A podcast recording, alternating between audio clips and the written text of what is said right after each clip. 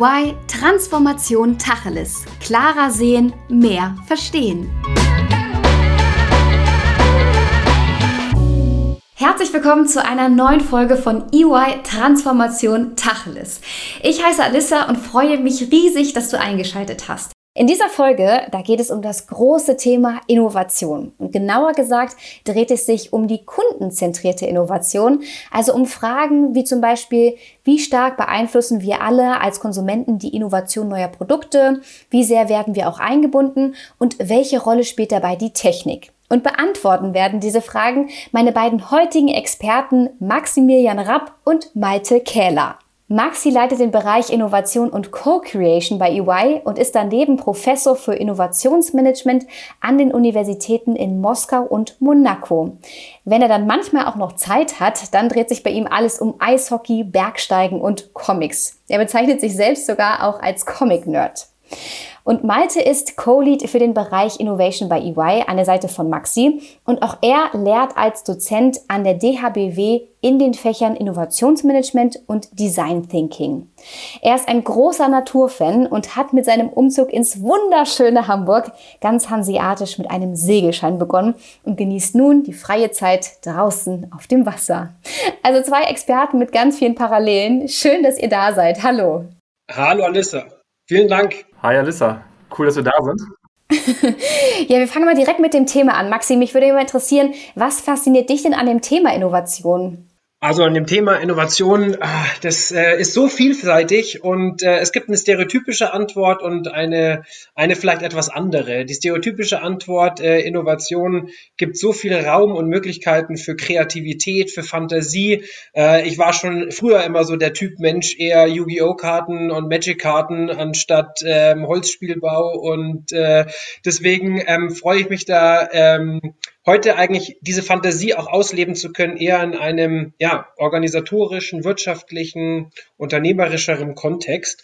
Ähm, das ist, glaube ich, auch die Antwort, die man oft hört. Was ist das Coole an Innovation? Ähm, die andere Antwort muss ich sagen, was fasziniert mich an Innovation? Viele sagen immer, Innovation ist der Blick nach vorne, das die Zukunft gestalten, das positiv auch gestalten und gar nicht nur neutral oder negativ, sondern wirklich Einfluss haben ich glaube, das Schöne an Innovation ist, man hat auch den Blick nach hinten. Äh, Innovation äh, bedient sich sehr, sehr stark auch aus der Vergangenheit. Es gibt viele Möglichkeiten und ähm, eigene ähm, Cases aus der Vergangenheit, wo man sieht, die kommen heute wieder als Innovation dazu. Und ähm, das ist das, was mich absolut fasziniert. Der Blick nach vorne, aber auch der Blick nach hinten, um gemeinsam die Zukunft zu gestalten. Ja, total spannend. Malte, wie ist das denn bei dir? Seit wann setzt du dich mit dem Thema Innovation auseinander? Ja, äh, ich will da so ein bisschen anknüpfen an das, was Max gesagt hat, weil ich finde, was da rauskommt, ist so diese ähm, Innovation lebt immer von verschiedenen Perspektiven. Und ähm, ich habe gerade überlegt, ich, ich könnte jetzt sagen, ähm, ich habe Innovationsmanagement studiert, aber das trifft gar nicht zu, sondern ich bin da eigentlich so ein bisschen reingeraten. Aber ich glaube, viele in dem Feld sind von unterschiedlichen Disziplinen aus da äh, hineingekommen. Also beispielsweise Politikwissenschaftler, ich glaube, das habe ich mit Max auch gemeinsam, ähm, dass wir einfach von dem sozialwissenschaftlichen Hintergrund kommen, also beide gar keine BWLer sind. Ähm, ich durfte dann äh, eine Zeit lang in Madrid studieren, zwei Jahre lang, da habe ich dann äh, Ökonomie vertieft und dort den Zugang zu Innovationsmanagement aus der Ökonomiesicht heraus gefunden. Und ich fand es immer spannend, dass, äh, dass wirklich einfach unterschiedliche Disziplinen, zum Beispiel auch die Psychologie, sich ja eben auch mit Innovationen beschäftigt, mit Kreativitätstechniken und mit Nutzerbedürfnissen. Und das war dann letztendlich mein Zugang zu dem Thema. Also ich kam dann über die, die Kundensicht, über die Erforschung der Bedürfnisse und über die Marktforschung. Und insofern kein straighter Weg, aber so ein bisschen wie ähm, ja, Steve Jobs am Ende gesagt hat, äh, connecting the dots. Ja, hinterher macht es dann Sinn. Mhm. Ja, witzig. Ich glaube, ich habe noch nie im beruflichen Kontext mit zwei anderen Politikwissenschaftlern zusammengesessen, weil ich habe auch Politik studiert. cool. Lasst uns mal das Thema Innovation ein bisschen auseinandernehmen und besprechen, was ihr unter diesem Begriff Innovation eigentlich versteht. Gerne dann würde ich einfach mal anfangen an der Stelle. Malte, du grätscht super gerne rein und ergänzt. Ähm, immer gerne. Ich finde das, ich finde es immer cool, weil man fragt ja auch immer oft, was ist eigentlich der Unterschied zwischen einer Innovation und einer Erfindung? Und ähm, was ich glaube an Innovationen anders ist, ist, man muss Innovationen wirklich holistischer, also im Gesamtblick betrachten. Das heißt, Innovation ähm, ist nicht in Anführungsstrichen nur die Idee oder die Technologie oder die Erfindung, die dahinter steht, die dann an den Markt eintritt. Innovation ist das Ökosystem. Das heißt, das ist auch die Organisatorik drumherum. Das ist auch die Prozesse, die mit Innovation einhergeht, die ich brauche, um überhaupt ein Produkt, eine Innovation auf den Markt zu bringen und erfolgreich zu machen. Was wir ähm, einfach als, als äh, groß verstehen müssen, ist, dass Innovationen ähm, nicht automatisch auch wirklich erfolgreich sind. Das wissen wir alle. Über 90 Prozent aller Innovationen, in der wir Geld äh, investieren, sind eigentlich ähm, keine erfolgreichen Innovationen oder die kommen teilweise gar nicht auf den Markt. Das heißt, wie schafft man denn eigentlich auch Innovationsprozesse und das Ökosystem so zu gestalten, dass man effizienter Innovationen machen kann, dass die Leute auch in den Vordergrund kommt, dass die ähm, Kreativität gepaart wird mit den richtigen Prozessen, um dort ähm, dementsprechend effiziente Innovationen zu gestalten und so auch Geld einzusparen. Auch das ist wiederum eine Innovation und ich glaube, das ist das, wie wir Innovationen verstehen. Es ist nicht nur die App, es ist nicht nur die eine Idee, es ist nicht nur der neue Business Case oder Business Model, den man rausschmeißt, sondern es ist das Gesamte, was auch dahinter steht. Und ich glaube, da kann man gut ergänzen, äh, Maxi, was wir machen, ist ja auch vor allem viel Organisationen zu helfen, äh, selbst, also Selbstinnovation zu betreiben oder in ihren Prozessen da besser zu werden. Denn ähm, also jeder kann im Prinzip innovieren. Ähm, und ähm, heute, also heutige Modelle wie Design Thinking oder andere, die helfen einfach, das zu strukturieren und sozusagen jeden dazu zu bringen oder auch verschiedene Silos miteinander reden zu lassen. Da sind wir wieder beim Thema Perspektivwechsel, weil Perspektivwechsel oder auch das Zusammenführen von unterschiedlichen Ansichten, da steckt immer viel Potenzial für Innovation drin. Und das ist auch ein riesen ähm, Spaßfaktor bei unserer Arbeit, ehrlich gesagt, da, da wir einfach mit sehr vielen unterschiedlichen Menschen sprechen können und die auch immer wieder zusammenführen. Also wirklich Building Bridges between uh, Silos. Das ist wirklich ein großer Teil unserer Arbeit. Mhm. Jetzt hatte ich ja in der Einleitung bereits gesagt, dass wir heute speziell über die kundenzentrierte Innovation sprechen. Was genau ist das jetzt wiederum? Ja, das kann ich vielleicht gerne aufgreifen. Also kundenzentrische Innovation äh, sagt im Prinzip erstmal, dass wir den Kunden verstehen wollen und dass wir den in den Mittelpunkt stellen. Dass wir quasi, so ähnlich wie Maxi eben sagte, viele Innovationen scheitern, weil sie am Kunden vorbei äh, ausgedacht wurden. Also es gibt natürlich viele Produktmanager oder viele äh, ja, Geschäftsführer, die einfach von ihrer Idee überzeugt sind und die dann aber nicht an den Kunden bringen oder das nicht vertesten. Das, ist man, das heißt, man hat so einen Blindspot eigentlich gegenüber seiner eigenen Idee. Und ähm, das ist wiederum das, was das Design Thinking gut aufgreift, dass man sozusagen von vornherein den Konsumenten versucht zu verstehen, Empathie mit ihm äh, oder ihm gegenüber ähm, aufbaut und einfach äh, frühe Phasen der, der Produkte oder der Services oder digitaler Anwendungen schnell vertestet. Das ist so im Prinzip theoretisch einmal dargestellt, was das heißt. Und wir können es vielleicht auch ein Beispiel machen, weil wir hatten zum Beispiel selbst auch mal vor einiger Zeit eine Studie zu ähm, dem Thema Chatbots. Und Chatbots ist total technologiegetrieben erstmal, weil ähm, die Technologie ist ja super einfach. Man kann sich vorstellen, dass da total viel Zeit eingespart wird, äh, man Service-Mitarbeiter sozusagen gar nicht mehr braucht. Und äh, die Technologie wird auch immer besser, weil die künstliche Intelligenz auch dazu führt, dass man deutlich besser diese Gesprächsabläufe versteht. Trotzdem zeigt sich immer wieder, dass Kunden das gar nicht so gern annehmen. Oder es kommt halt ganz darauf an, in welchen äh, in welchen Zusammenhängen. Also zwei Beispiele. Das eine ist äh, im Onlinehandel bei so einer Plattform, in so einem Online-Shop, da ist es durchaus sehr angesehen, das äh, zu nutzen, weil man kriegt so sofort ein kurzes Feedback zu den Produkten, man kann sich äh, schneller umschauen. Aber zum Beispiel im Vergleich dazu in Versicherungskontexten, ähm, da lehnen die Menschen das ab. Vermutlich, weil es natürlich ein ganz anderes Produkt ist, wo man eher so ein bisschen an die Hand genommen werden möchte, wo man vielleicht auch Stress hat ne, mit der Versicherung, man muss das verstehen, das ist total undurchsichtig. Da will man Menschen an der Strippe haben. Und das vielleicht so mein Schlusssatz dazu. Ähm, deswegen mag ich diesen Begriff kundenzentrisch gar nicht so sehr, weil noch treffender ist eigentlich menschzentriert oder human-centered Design. Das ist ja auch das, was viele innovative äh, Thinktanks jetzt auch so propagieren, dass es halt nicht nur um Kunden geht, weil das klingt auch wieder so technisch, sondern eigentlich immer um, den, um das menschliche Erleben. Aber ist es denn dann auch etwas, was jetzt erst in, in, in, in der neuesten Zeit aufgekommen ist, weil viele Unternehmen festgestellt haben, sie müssen sich mehr um den Kunden kümmern? Im Endeffekt, also da darf ich mal reingrätschen, vielleicht Malte an der Stelle, da wollte ich dich ja noch an einen oder anderen Punkt kurz ergänzen. Ähm, also ganz im Gegenteil. Ich glaube, Innovation, habe ich vorher in meinen Einleitungen auch schon gesagt, ähm, speist sich auch sehr, sehr stark aus der Vergangenheit heraus. Ich glaube, ähm, es ist, es ist oftmals der Fall, dass der ähm, alte Wein in neue Schläuchen heutzutage erhältlich sind und die Methoden und natürlich durch die Digitalisierung haben sich vor allem auch die Plattformen, Medien etc. darum geändert, um eben diese Ideen, diese Innovationen auch einzusammeln oder dementsprechend auch weiterzuleben.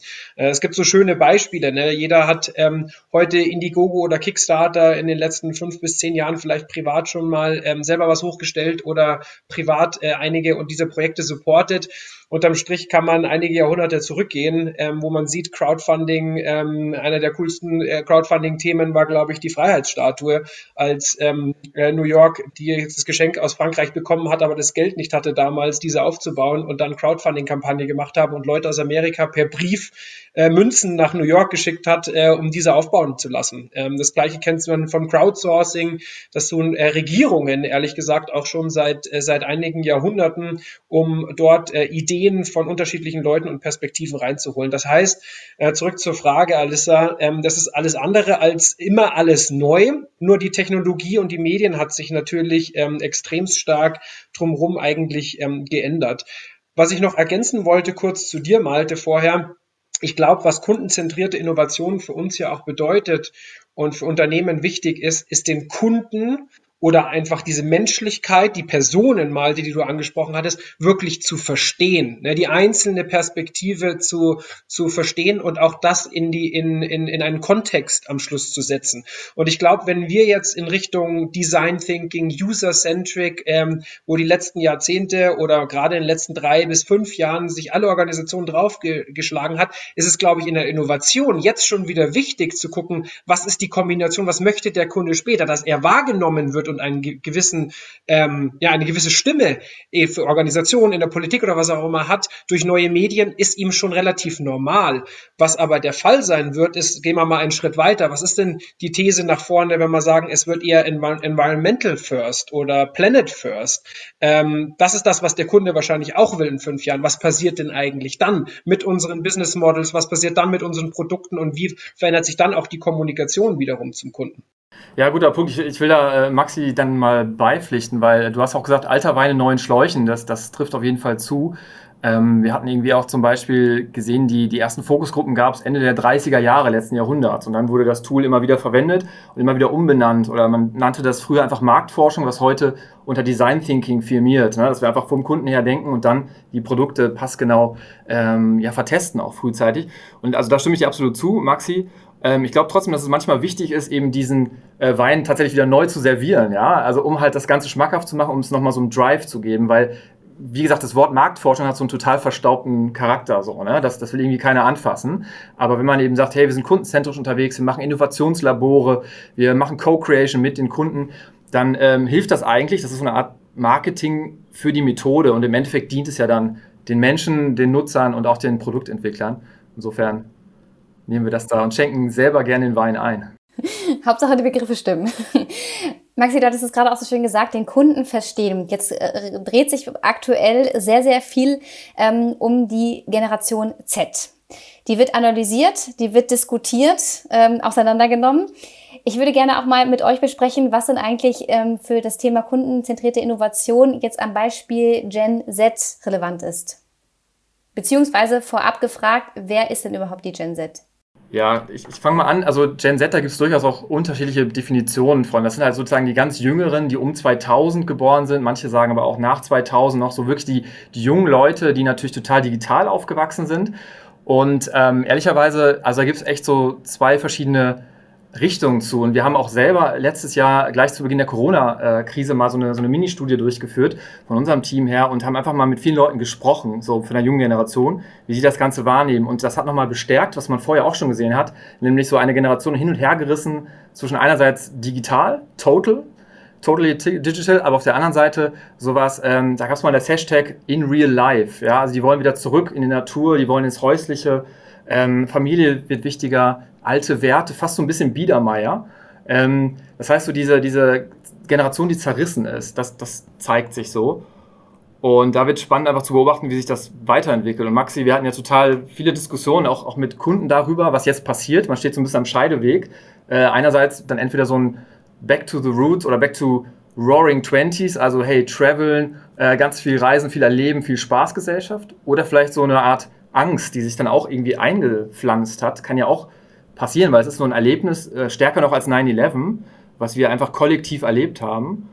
Und das ähm, ja, wird einfach die Frage, wie sich das wirklich einbrennt, gerade in so einer jungen Generation, die natürlich äh, eigentlich gerade vielleicht raus wollte in die Welt, äh, studieren, äh, die Welt erfahren und jetzt wird sie sozusagen geblockt. Ja? Die, die Borders sind einmal zu. Wann haben wir das denn das letzte Mal erlebt? Ne?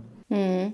Ich glaube, die, ähm, ich glaube, was im Moment äh, so der Fall ist, und ich möchte gar nicht so auf dieses Thema Corona rumreiten, weil ich glaube, wir alle so ein bisschen müde sind, aber was, was man schon sieht, ist, bisher gab es äh, immer diese Themen Gen Z, Y, X und so weiter und so fort. Und jeder dieser Generationen hat eigentlich so, ein, so eine eigene Persona dargestellt und wurde relativ individuell auch betrachtet. Was jetzt der Fall ist, wir haben das, äh, Malta das angesprochen gehabt mit unserer Studie Gen Z genannt, sprich die Generation Post-Corona. Und die ist interessant interessant, weil die, glaube ich, zum ersten Mal so ein T-Stück darstellt in alle Altersgruppen hinein. Egal, ob das jetzt die Silver Agers sind, die Älteren, die Jüngeren. Dieser Punkt beeinflusst jetzt im Endeffekt alle Generationen die Generation, die sehr, sehr stark natürlich auch auf, ähm, ja, auf eigene Themen schaut, sich selber zu profilieren vor anderen, weil es im Endeffekt auch schwieriger wird, weil der Sozialdrang, der, der Social-Media-Drang immer größer wird, ich glaube, die kriegen jetzt gerade durch dieses Corona und dieser Generation C-Einschlag, glaube ich, nochmal eine interessante Identifikationsthematik, Identifikationskrise vielleicht auf der, auf der Ebene, weil ähm, was man auch herausgefunden hat in vielen Studien, ist, dass sich gerade jüngere Generationen durch solche ähm, großen Einschlägen, wirtschaftspolitischen, politischen, aber auch ähm, Kriseneinschlägen am ehesten noch verändert als andere Generationen. Und ähm, deswegen wird es relativ schwer sein, das vorherzusagen. Zurück auf deine Frage, Alissa. Wie sieht die denn jetzt auch vielleicht in Zukunft aus, diese äh, Generation ähm, Set? Äh, eins ist klar, es ist für Unternehmen immer, wenn ich auch solche äh, Altersgruppen kenne und sehr, sehr gut kenne, mich dann auf, auf den Produkten dort anzupassen, immer so ein kleines Wettkampf äh, in Richtung Pferderennen. Ne? Man muss auf unterschiedliche Pferde setzen und hoffen, dass eins von diesen sechs aufgeht und das finanziert mir im Endeffekt die fünf anderen Pferde, die ich leider falsch ähm, gewettet hatte. Und ähm, ich glaube, dass das noch schwieriger wird, in Zukunft für Unternehmen das wirklich vorherzusehen, wie die eigentlich ticken und wie die Produkte sind, obgleich die Methoden besser werden, sie zu verstehen. Weil eben im Endeffekt die Identifikationskrise bei den unterschiedlichen Altern und jetzt auch mit den ganzen neuen Arbeitsweisen, die kommt, glaube ich, einschlagig sein könnten. So die These. Total. Mhm. Wie, was würdet ihr denn sagen, wie gerade die Generation Z auch in den Innovationsprozess mit eingebunden werden kann?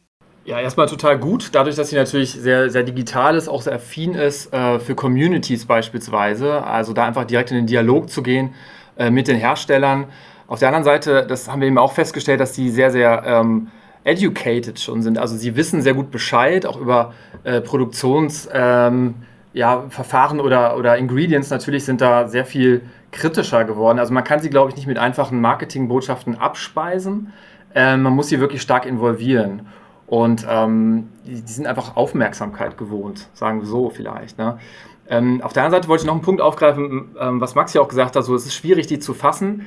Ähm, weil früher hat man auch einfach gesagt, ja, die Jüngeren sind digital und die Älteren sind vielleicht so ein anderes Segment, die eben ganz anderes Verhalten haben. Aber ähm, auch die werden deutlich digitaler. Das heißt, diese Dichotomie zwischen Jung und Alt, die, ähm, das war immer ein Problem im Marketing. Das ist natürlich eine relativ einfache Möglichkeit, Kunden zu trennen. Ja, man sieht es direkt, äh, man kann schnell arbeiten, aber es, es, also es, es ähm, blurrt so ein bisschen diesen, diesen echten Blick auf dahinterliegende Bedürfnisse und die hängen eigentlich stark von dem Kontext ab. Da kommen wir wieder zurück auf das Beispiel mit den Chatbots. Es kommt immer darauf an, in welchem Umfeld man sich bewegt und ich glaube, da geht es mehr hin. Also weg von diesem, ich schaue mir große Zielgruppen an, Richtung Verstehen des Nutzerkontext ähm, und der, der individuellen Bedürfnisse auch. Und das, das ist, glaube ich, so der große Shift eigentlich.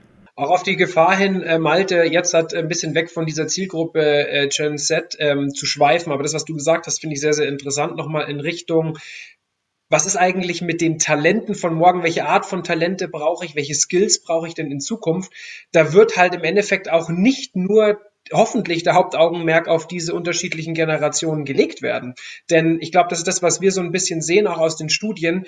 Der Kampf der Talente, gerade um Data Analytics etc., ist ausgebrochen und der Fokus ist relativ stark auf den Jungen, weil man es automatisch assoziiert mit den digitalen Themen.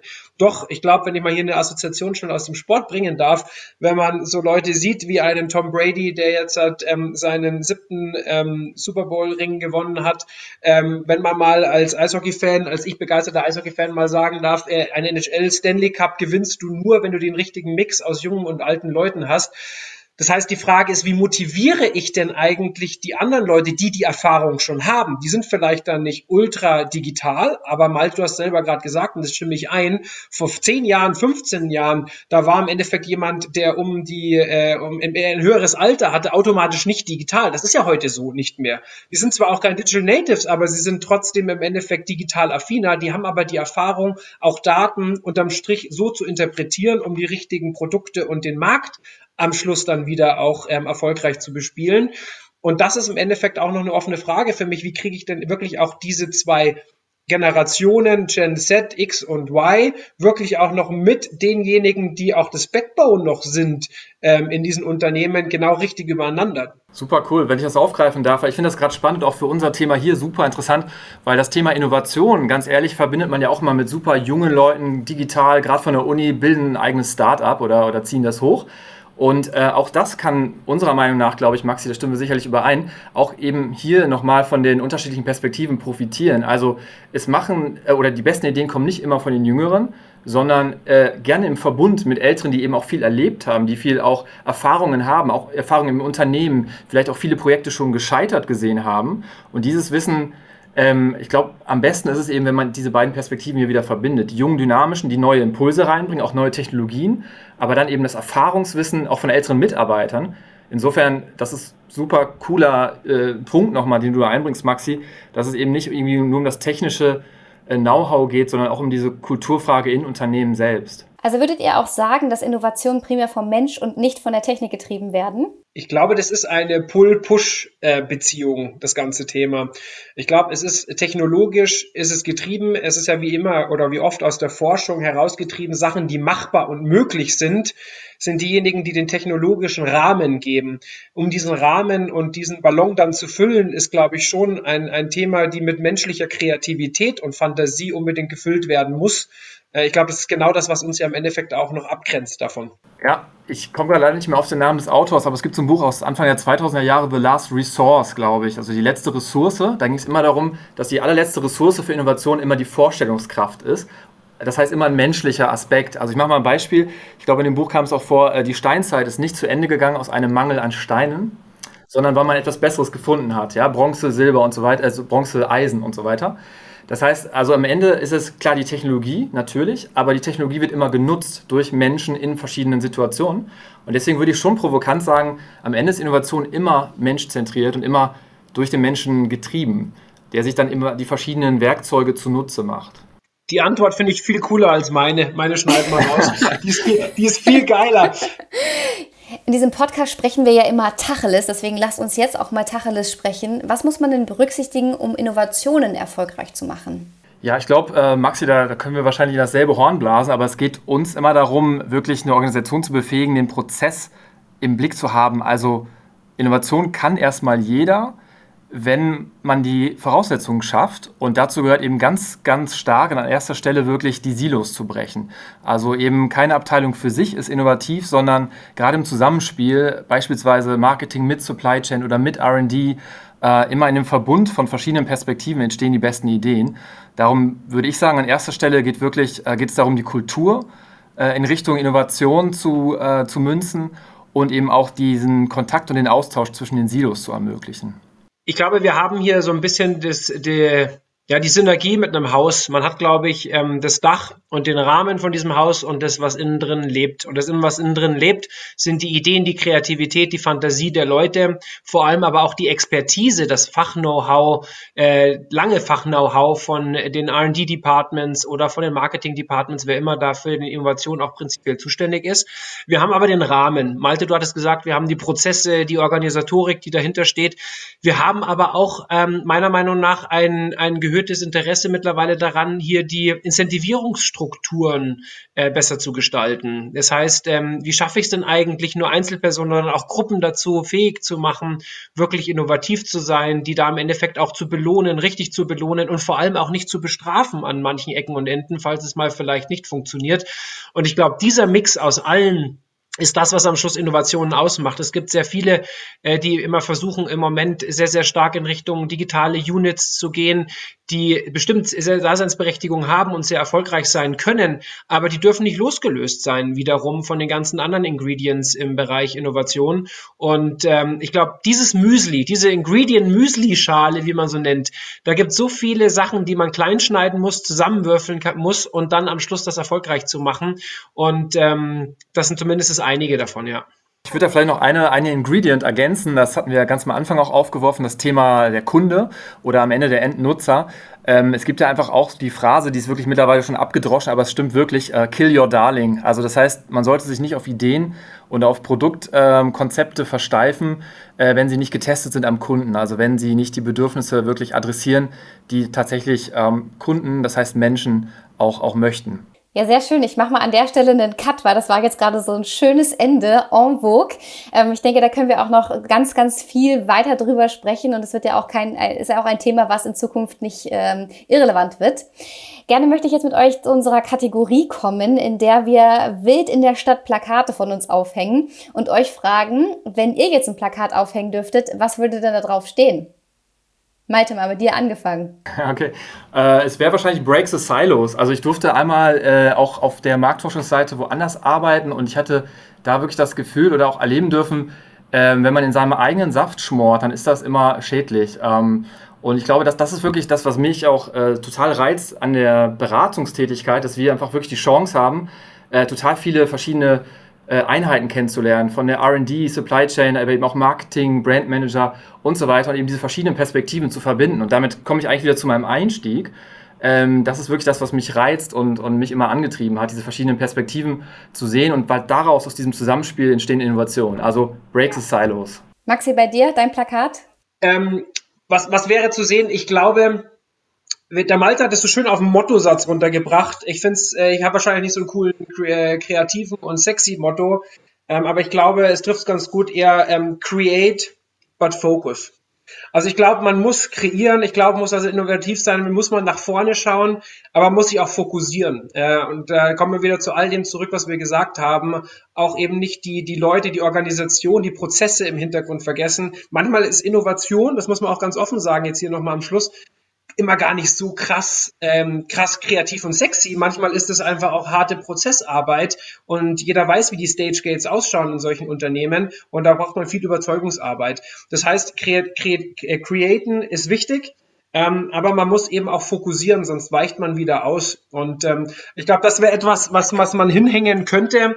Ähm, sonst würde ich wahrscheinlich einfach nur das Plakat von X, äh, Akte X hinhängen. Was stand da immer drauf bei Akte X hinten auf dem Plakat? Malte, du kennst es auch nur Akte X, oder? Ja, ich habe gerade äh, Scully und Mulder, glaube ich, ne? ja, Kopf, genau. Aber ich, mir fällt der die, Satz nicht mehr ein. Die hatten doch immer so ein geiles Poster im Hintergrund. okay, also man merkt wirklich, dass ihr beiden absolut für dieses Thema brennt und es hat mir wahnsinnig viel Spaß gemacht, mit euch darüber zu sprechen und vor allem auch mehr zu erfahren. Gibt es denn noch irgendetwas, was ihr unseren ZuhörerInnen noch gerne darüber hinaus mitgeben möchtet? Ja, gerne. Also ich finde, äh, wie auch eingangs gesagt, sehr kreativ und fantasievoll, der ich ja prinzipiell bin. Ich glaube, es ist super wichtig, seine Kreativität auch wirklich auszuleben. Ähm, das heißt, auch egal in welcher Position ich bin, auch wenn ich Praktikant irgendwo draußen bin, nicht verstecken, rauszugehen, äh, mit den Leuten zu sprechen und auch mal sie, sich selber sein. Ich glaube, viele Innovationen, ähm, Malte, das sehen wir in, in Alltag, kommen, was Sie gesagt haben, auch von Persönlichkeiten. Und wenn, wenn ich meine Persönlichkeit nicht auslebe, auch nicht im Alltag, Tag, ähm, dann habe ich im Endeffekt ähm, auch nicht die Möglichkeit, vielleicht Sachen zu bewegen und kreativ zu sein. Und Kreativität, haben wir gehört, ist einer der wichtigsten Ingredients, ähm, um innovativ zu sein. Und das würde ich jedem, glaube ich, mitgeben, ähm, einfach sich da auszuleben, kreativ zu sein und da kein ähm, Blatt vor den Mund zu nehmen, egal in welcher Position man ist. Okay, und Malte, bei dir? Ich würde da Max nur beipflichten, auch um es kurz zu halten. Also es ist total, total richtig. Ähm, ich glaube, das erleben wir auch in vielen, vielen Innovationsworkshops, dass gar nicht so der eine große Ideentreiber da ist, sondern jeder bringt was mit und ähm, wie Maxi schon sagte, Praktikant kann das auch sein oder äh, ein kleiner Angestellter, sage ich mal. Man kann immer in seinem Rahmen so seine Sphere of Influence sozusagen nutzen, um da einfach Ideen reinzubringen, weil die vielen Ideen werden irgendwann noch dazu führen, dass sich was ändert oder in der Diskussion eben mit anderen. Dann kann was Gemeinschaftliches draus entstehen. Immer in dieser Synergie der, der verschiedenen Perspektiven. Ja, cool. Also dann lasst uns alle kreativ und innovativ durchs Leben gehen und äh, in freudige Erwartung, was alles sich so ergeben wird. Vielen, vielen Dank euch beiden für diese wirklich richtig spannende, interessante und informative Folge. Und äh, an unsere ZuhörerInnen gesprochen, wenn dir diese Folge genauso gut gefallen hat, dann darfst du die natürlich sehr, sehr gerne teilen. Du darfst die liken, du darfst sie kommentieren und natürlich auch weiterempfehlen. Und wir freuen uns riesig, wenn du auch beim nächsten Mal wieder dabei bist, wenn es heißt EY Transformation Tacheles. Wenn du in der Zwischenzeit noch irgendwelche Fragen hast, dann kannst du auch gerne eine E-Mail schreiben und zwar an die Mailadresse podcast.de.ey.com. Also, bis dahin, macht's gut. Vielen Dank, ihr beiden. Ciao.